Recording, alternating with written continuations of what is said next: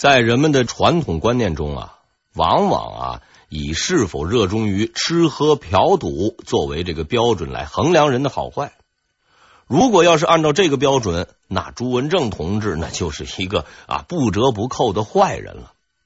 但人们啊，往往忽视了这样一个事实：这个世界上啊，还存在着有用的坏人和无用的好人。朱文正是一个不折不扣的坏人，这也导致了他后来的悲剧。但毫无疑问的是，他是一个有用的人。在朱元璋的手下，有着很多天才将领。他们的军事才能和功绩不逊色于历史上任何名将，在这众多的将星中，朱文正正是耀眼的一颗。按照军事天赋和功劳，朱文正大致可以排在将领中的第五位。这并不是因为他不够优秀，而是因为他前面的四个人那都是无法超越的。哎，呃，这些呢，后面咱们还将讲述哎那几位的故事。与朱文正共同守卫洪都的还有一个人，邓愈，这也是个关键人物。如果要排名的话，他应该排在第六，因为啊，他就是后来的开国六公爵之一。朱文正在大敌当前的时候，显示了自己的能力。洪都是一个坚固的城池，但是呢，有一个缺点，什么缺点呢？就是这个门太多。粗略的统计了一下啊，共有啊抚州、工部、土部、乔部、张江、新城、琉璃、詹台八个门，此外还有水道门。门多是大城市繁华的象征。但当这座城市面对六十万大军的时候，这种繁华就变成了噩梦了。由于人多，攻城的军队大可以同时攻打各门，防守方呢却会顾此失彼。朱文正确实是一个军事天才，城里可用的兵实在是捉襟见肘，但他却能调配的井井有条。他同时也应该感到幸运，在城中驻守的那都是身经百战的将领。他根据这些将领的特点做出了调配。最重要的抚州门由邓玉防守，赵德胜防守工部、土部、侨部三门。哎，这比较累啊，任务是最重的。薛显啊，猛人。啊，守张江、新城两门；牛海龙、赵国旺守琉璃、粘台两门。这朱文正可能是学会计出身的，他在安排好防守兵力以后，嘿，居然还剩下两千人，用来呢，哎，随时支援各门。万事俱备，只等陈友谅了。洪都之战将成为陈友谅的噩梦。陈友谅率领着大军向洪都前进。关于他军队的实际人数，历来有争论。我们根据其战船的规模，估计出了一个大概的数字。陈友谅的战船最大的可以装两三千人，小的也能装一千多人。而他此次出征的战船有两百多艘。那么人数大约在四十万到六十万之间，是名副其实的大军团。所谓投鞭断江，并不夸张。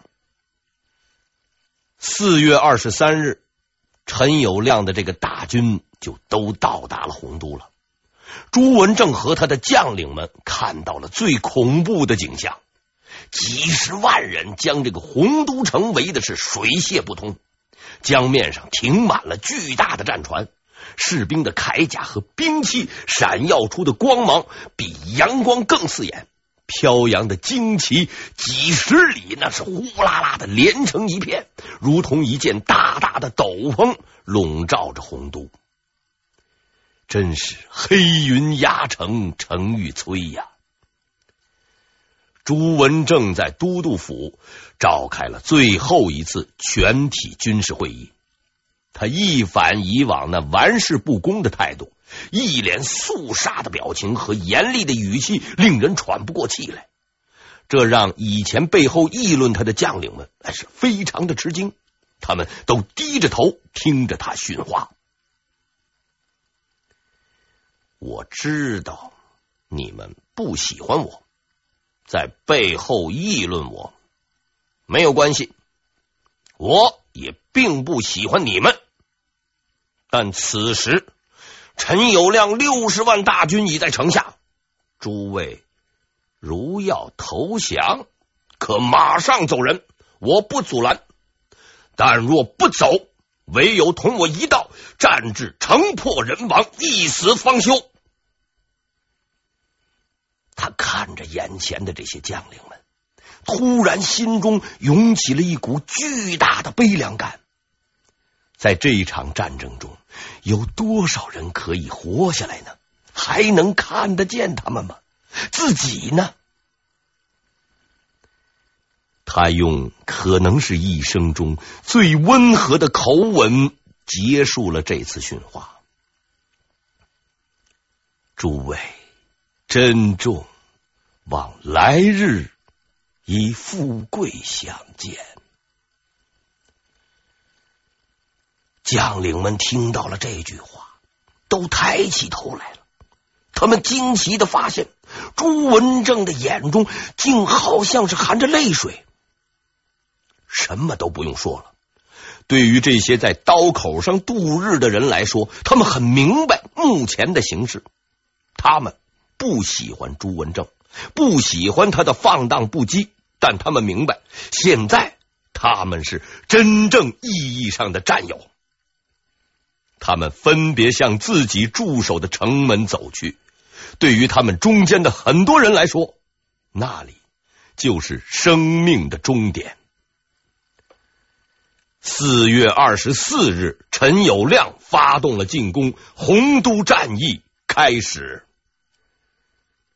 陈友谅的军队首先选择的进攻目标，正是邓愈守护的抚州门。此门是四面开阔，十分适合进攻。陈友谅决定就从这儿进城。拂晓时分，汉军向抚州门进攻，战况十分激烈。城内的士兵不断的把那准备好的大石头、大木头向城楼下的士兵砸去。陈友谅的士兵使用的是竹盾。对于从天而降的这些大家伙，显然没有什么抵抗力，是死伤惨重。这样的情况持续了三天，汉军的尸体在府州门前堆成了山，却没有能够前进一步。陈友谅这个时候才感觉到问题不像他想的那么简单。他严令汉军，如果不能拿下抚州门，军法从事。二十七日，对抚州门最猛烈的进攻开始了。陈友谅的士兵们在后退必斩的威逼下，向抚州门发动了冲击。由于城楼上的箭弩和这个木石太猛，攻城木啊无法使用，士兵就像发了疯一样，用手中兵器猛砍那个城墙。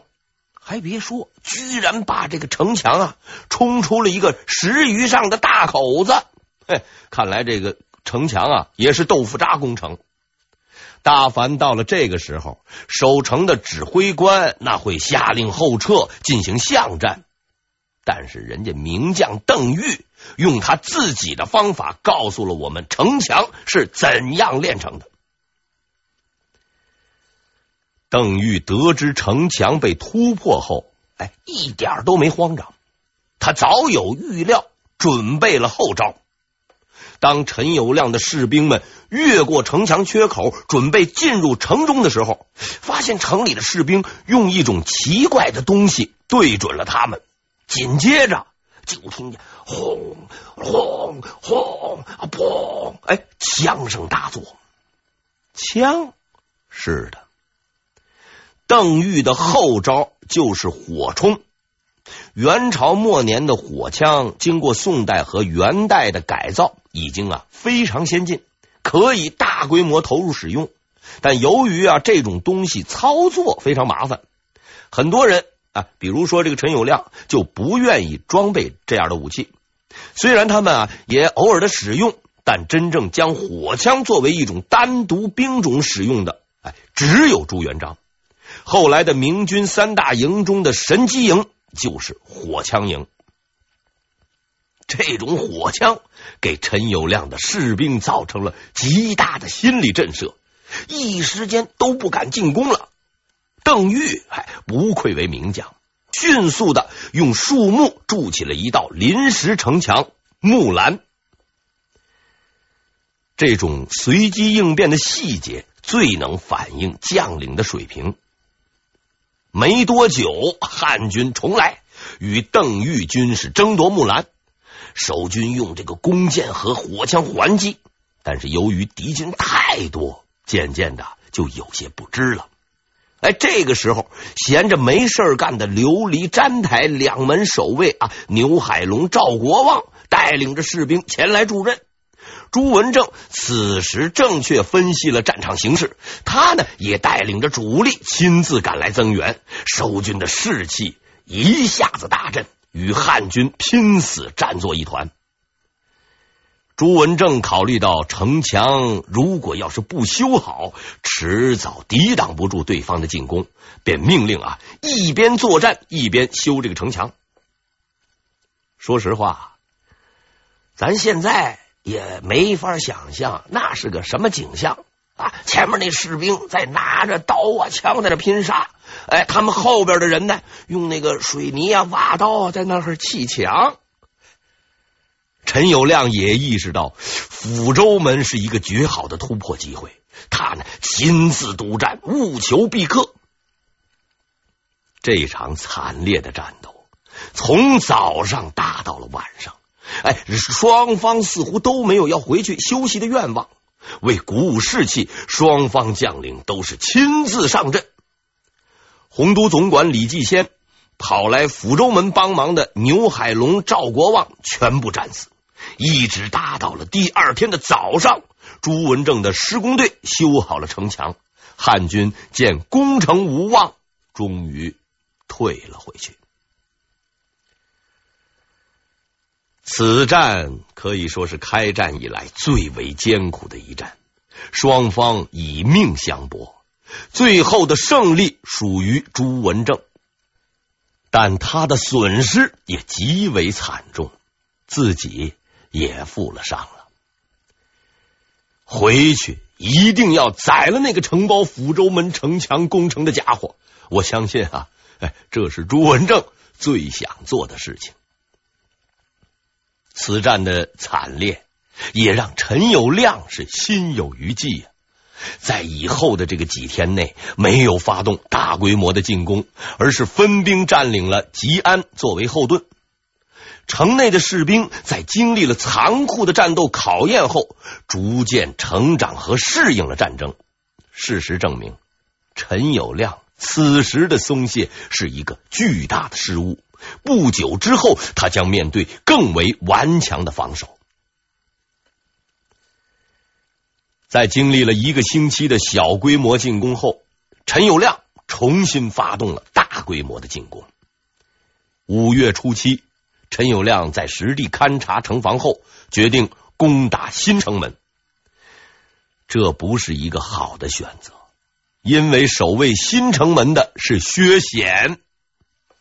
薛显这个人，用今天的话来说，应该算是个亡命之徒，一向以彪悍不讲理闻名，在洪都城内，哎，也是一霸，无人敢惹。陈友谅很快就会吃亏了。五月初八，陈友谅命令大军啊攻击新城门。当陈友谅的士兵们，穿着铠甲，拿着竹盾啊，小心翼翼的向城门接近时，却意外的发现城上的箭石并不猛烈，不禁大喜。陈友谅随即决定使用吕公车。这旅工车是一种巨型的工程车，但由于拆卸复杂、不易活动，所以呢，在激烈的战斗中很少使用。城内的薛显等待的就是这个时刻。他怎么着？他突然打开了城门，率领骑兵杀出来了。正在那准备着攻城机器的士兵，一个都没有想到。哎，城内的人哎如此大胆，居然还敢冲出来，顿时是阵脚大乱。薛显带着这个骑兵耀武扬威般的冲杀一阵后，哎，退回去了。之后啊，汉军再也没敢猛烈进攻新城门。真可谓啊，我是流氓，我怕谁呀？从五月打到六月，陈友谅是一直在望城兴叹。难道洪都是攻不下的？他决定攻击水路。六月十四日，他出其不意的从洪都的水关攻城。然而，等待他的是早已守候在那里的长矛队。汉军士兵刚接近水关，守军就用特制的这个长矛啊，穿过铁栅攻击他们。刺死刺伤那是不计其数，汉军士兵拼死用手抓住刺出来的长矛，才算暂时稳定住了局势。里面守军的这个长矛刺杀停顿了下来，汉军大喜，以为这个守军啊已经逃跑。谁知道过了一会儿，里面又开始用长矛向外刺，汉军呢，哎，习以为常了，仍旧用手去抓。谁知道这一抓便是一声惨叫。细细一看，才发现呢，守军将这个长矛还有铁钩啊，在火上烤红了以后，再用来刺杀铁栅外的汉军。原来人家刚才是加热去了。陈友谅真是狼狈不堪，他用尽了一切方法攻城，但洪都近在眼前，就是进不去。陈友谅真是陷入绝望。这是个什么样的地方啊？什么时候才能进去呀？其实啊，城内的朱文正也有着同样的痛苦。我什么时候能出去呀？朱文正已经有一个多月没有睡好觉了。他在陈友谅大军到来前啊，做好了部署，八个门是来回转。督促着将领做好准备工作。作战的时候呢，他总是穿着啊这个盔甲睡觉。一有危险，他就要立刻起身，带领自己手下那点啊少得可怜的兵力去增援，是名副其实的救火队员。唉，当领导，说实话真不容易呀。但他确实坚持下来。他用他顽强的意志抵抗了六十万大军的进攻，把他们阻拦在城下，完全没有办法动弹。顽强的意志可以战胜强大的敌人，朱文正证明了这一点。大家可能也发现了一个问题：为什么援兵还不到呢？如此大的战役，朱元璋一定已经得到消息了，为什么他还不增援朱文正呢？这呀，哎，并不能怪朱元璋，因为朱文正啊根本就没有向他求援。大凡这种啊敌众我寡的防御战，守将都会在第一时间向主帅求援，写上诸如啊“你要是再不来，大家就一起完蛋”之类的话，交给送信人，并且还会啊反复的交代，让援军快点来，不然老子就没命了。那朱文正真是个奇人，他似乎把陈友谅当成了到洪都露营的游客。洪都战役打了一个多月，朱文正靠豆腐渣工程的城墙和有限的士兵，与陈友谅的无敌舰队反复较量，靠着他的军事天才一直支撑了下来。他似乎认为自己还有力量去对抗陈友谅。更大的消耗对方的实力，为决战做好准备。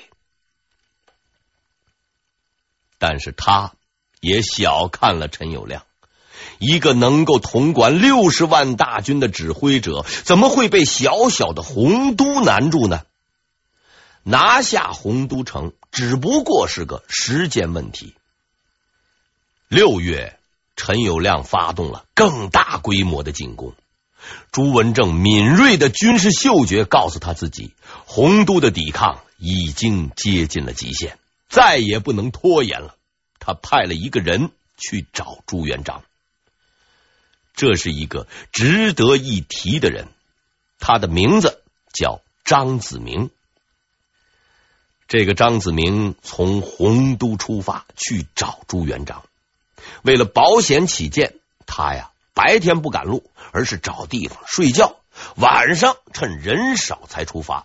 哎，有点类似这个倒时差啊。这种没有效率的走路方法，使得他走了半个月才赶到应天，找到了朱元璋。这个时候的朱元璋也是一脑袋包，他派徐达去攻打泸州，所受到的待遇和陈友谅还是差不多，始终没有办法攻破城池。朱元璋就问张子明、朱文正的情况，张子明是个聪明人。他没有说啊，朱文正撑不住了啊，就像这样的话，他没说。说什么呢？他说呀，陈友谅来了很多人，但死伤已经十分惨重，而且出师时间过长，粮食啊差不多了。如果哎，你要是出兵的话，一定能打败他。朱元璋听了这个话后，哎，十分高兴，马上派人去泸州，让徐达班师啊，准备决战。早干什么去了？然后啊，他告诉张子明说呀：“你先回去吧，我呀准备准备，不久啊就去洪都。这不久，不久是多久呢？”朱元璋接着说：“让朱文正再坚持一个月，一个月后我就到了。”一个月，到时朱文正的骨头可能已经拿去敲鼓了。话虽如此，张子明还是上路了。这次为了赶时间，他是日夜兼程。谁知到达湖口时，被陈友谅的士兵擒获。陈友谅亲自接见了张子明。张子明给陈友谅的第一印象是一个呆子，站在那儿，手都不知道往哪放。呃这个人容易对付。那陈友谅呢，就开始给这个张子明啊做思想工作，从拉家常开始啊，到那天下统一啊、民族大义等等等等吧。张子明呢，只是在那儿啊不断的点头。